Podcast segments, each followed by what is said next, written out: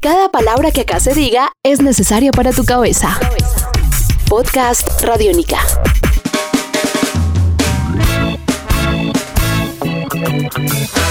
Hola, qué bueno que están conectados a Podcast Radiónica. En una entrega anterior de esta serie conocimos las historias detrás de Aerosoles, un himno de la banda de reggae Providencia y de Radio Candela, primer disco del grupo. Ahora, para retomar, hablaremos con Camilo Restrepo y Juan Antonio Murillo, integrantes de la banda, sobre cuál es la mirada que tienen de su primer disco luego de casi una década de prensado. Estás escuchando Podcast Radiónica. Pues es un buen compilado.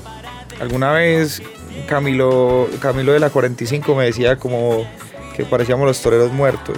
Great Hits Volumen 1 y nos reíamos al respecto porque cuando salió el Beligerante pasó el, mismo fenómeno que con el Radio Candela, que eran canciones que ya la gente las había oído todas en vivo. Entonces para nosotros, pues la lectura que yo hago es como un disco muy soñador, muy soñador en esa época. Para los recursos que teníamos, el conocimiento musical, lo digo por mí también porque no me había aceptado como cantante en esa época. Yo creo que se siente mucho la diferencia entre un disco y el otro, en ese aspecto al menos. Después del, del Radio Candela, pues nos dio la, una posibilidad que yo no sé si le pasa a otras bandas, pero con Providencia pasó mucho, que al principio no teníamos con quién tocar. O sea, encontrar músicos para tocar la música que queríamos era dificilísimo. Había que robarle lo, el catcher y eh, el bateador a las, otros, a las otras cuadrillas de béisbol. Había que convencer a los de las otras bandas como que, hey, vení, pégate, que, que vos sabes tocar esto, a ver qué, qué onda. Así fue que llegó Juan Antonio. Por ejemplo, después del disco, como ya tenemos un disco que mostrar, ya era muy fácil encontrar músicos y de hecho Providencia después del disco ha cambiado muchísimo de, alineaciones. Tuvimos la fortuna de encontrar después del disco dos personajes súper importantes, bueno, tres súper importantes. Uno fue Luis Madrid, que fue como alguien súper revelador porque nunca habíamos tenido un baterista profesional. Y para mí él era súper profesional. Yo lo conocí porque tocaba en Hijos de la Criada. Entonces tenía un ponche súper fuerte de rockero. Y qué bacano tener un, un batero así. Entonces fue como muy, muy bueno para la banda en vivo tener un batero así que se echara la banda encima, conocer a Julián Cadavid, no teníamos alguien que, que, pudiera cantar y acompañar de la manera que él lo hace y además que es un tipo súper noble, que siempre ha estado ahí como un soldado para todo lo de la banda. Y Carlos Duque, que me parece también un tipo súper brillante en su instrumento, que incluso como que me hizo entender muchas cosas a la hora de componer y de producir. Es un tipo que le aportó muchísimo a la banda y que toda la vida le va a estar agradecido por su, su inmenso aporte desde la estética.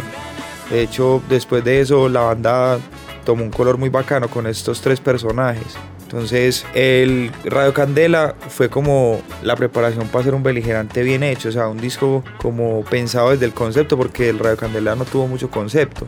Fue un disco que se armó el concepto como en aspectos comunes de las canciones, que eran que como apoyar y como hacer una oda al sonido independiente, que eso era Radio Candela. En esa época no teníamos radiónica, entonces no teníamos dónde sonar, no teníamos emisoras que creyeran, de hecho, en una banda de reggae, las emisoras de rock no querían poner reggae.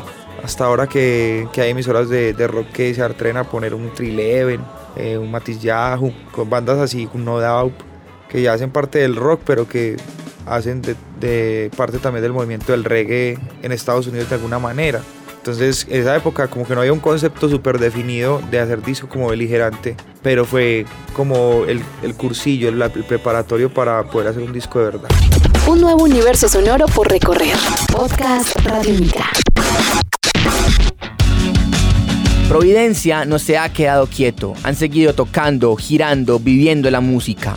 Ahora, su presente está relacionado con Beligerante, su segundo disco, un llamado a, como lo dice la letra de su canción homónima, seguir creyendo. Estás escuchando Podcast Radiónica. Beligerante es como el resultado de precisamente esa época tan bonita que tuvo Pro y tan sólida que tuvo con muchos músicos, como estaba hablando Camilo, de Duque, de Julián, de Chucho, que es un elemento que entró a la banda y que también desde hace mucho tiempo hizo aportes eh, armónicos de producción increíbles.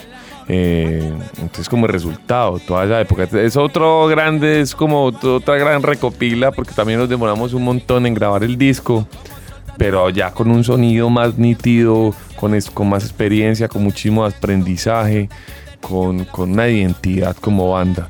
Eh, así suenen unas canciones, o sea, lo que te decía es como también marca una época que ya muchas de las canciones, casi todas, han sonado en vivo, pero la gente las necesitaba, las necesitaba y nosotros también editábamos sacar esas canciones, que la gente las tuviera en las manos. Nos tomamos un trabajo muy serio al grabarlas, las, las grabamos en Estudio Fuentes casi todas, con Andrés Guerrero, que es un increíble ingeniero, eh, y fue un honor para nosotros grabar en ahí, lo hablamos en muchas entrevistas donde grabó yo de Arroyo, donde grabó tanta gente increíble, Fruco, y nosotros desde, desde, lo, desde el rock and roll, desde el reggae, desde lo tropical que tenemos también, hacer parte de esa historia fue muy bacano. Entonces, yo no sé, es como, como que hay parte, nos demoramos un montón en grabar este disco, pero acá está. Y fue muy bacano el primer video que sacamos oficial del Beligerante, que fue precisamente Beligerante. Pues oficial, porque antes sacamos, si te hice año, pues como un video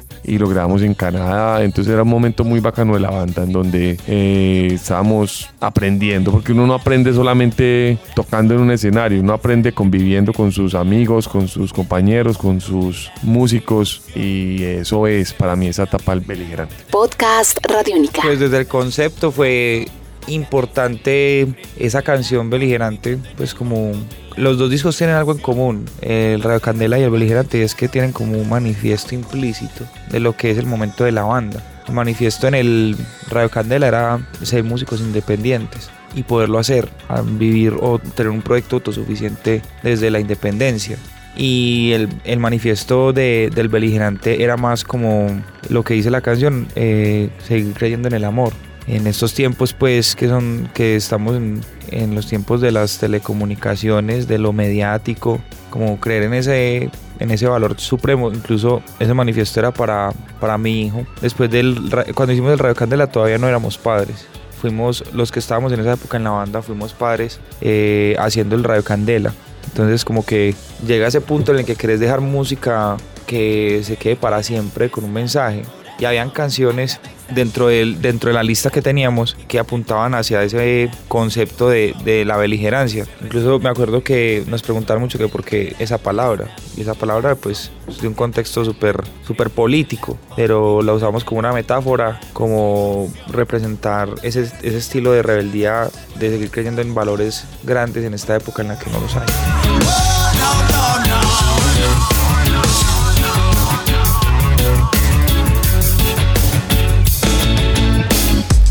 Estás escuchando Podcast Radio Única. Hasta aquí esta segunda entrega sobre las historias de Providencia, banda importante en la historia del reggae hecho en Medellín. A todos por estar ahí, gracias. Soy Sebastián Martínez y los invito a que sigan conectados a Podcast Radiónica.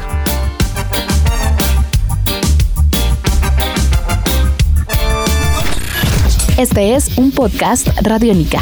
Descárgalo en radionica.rocks. Podcast Radiónica.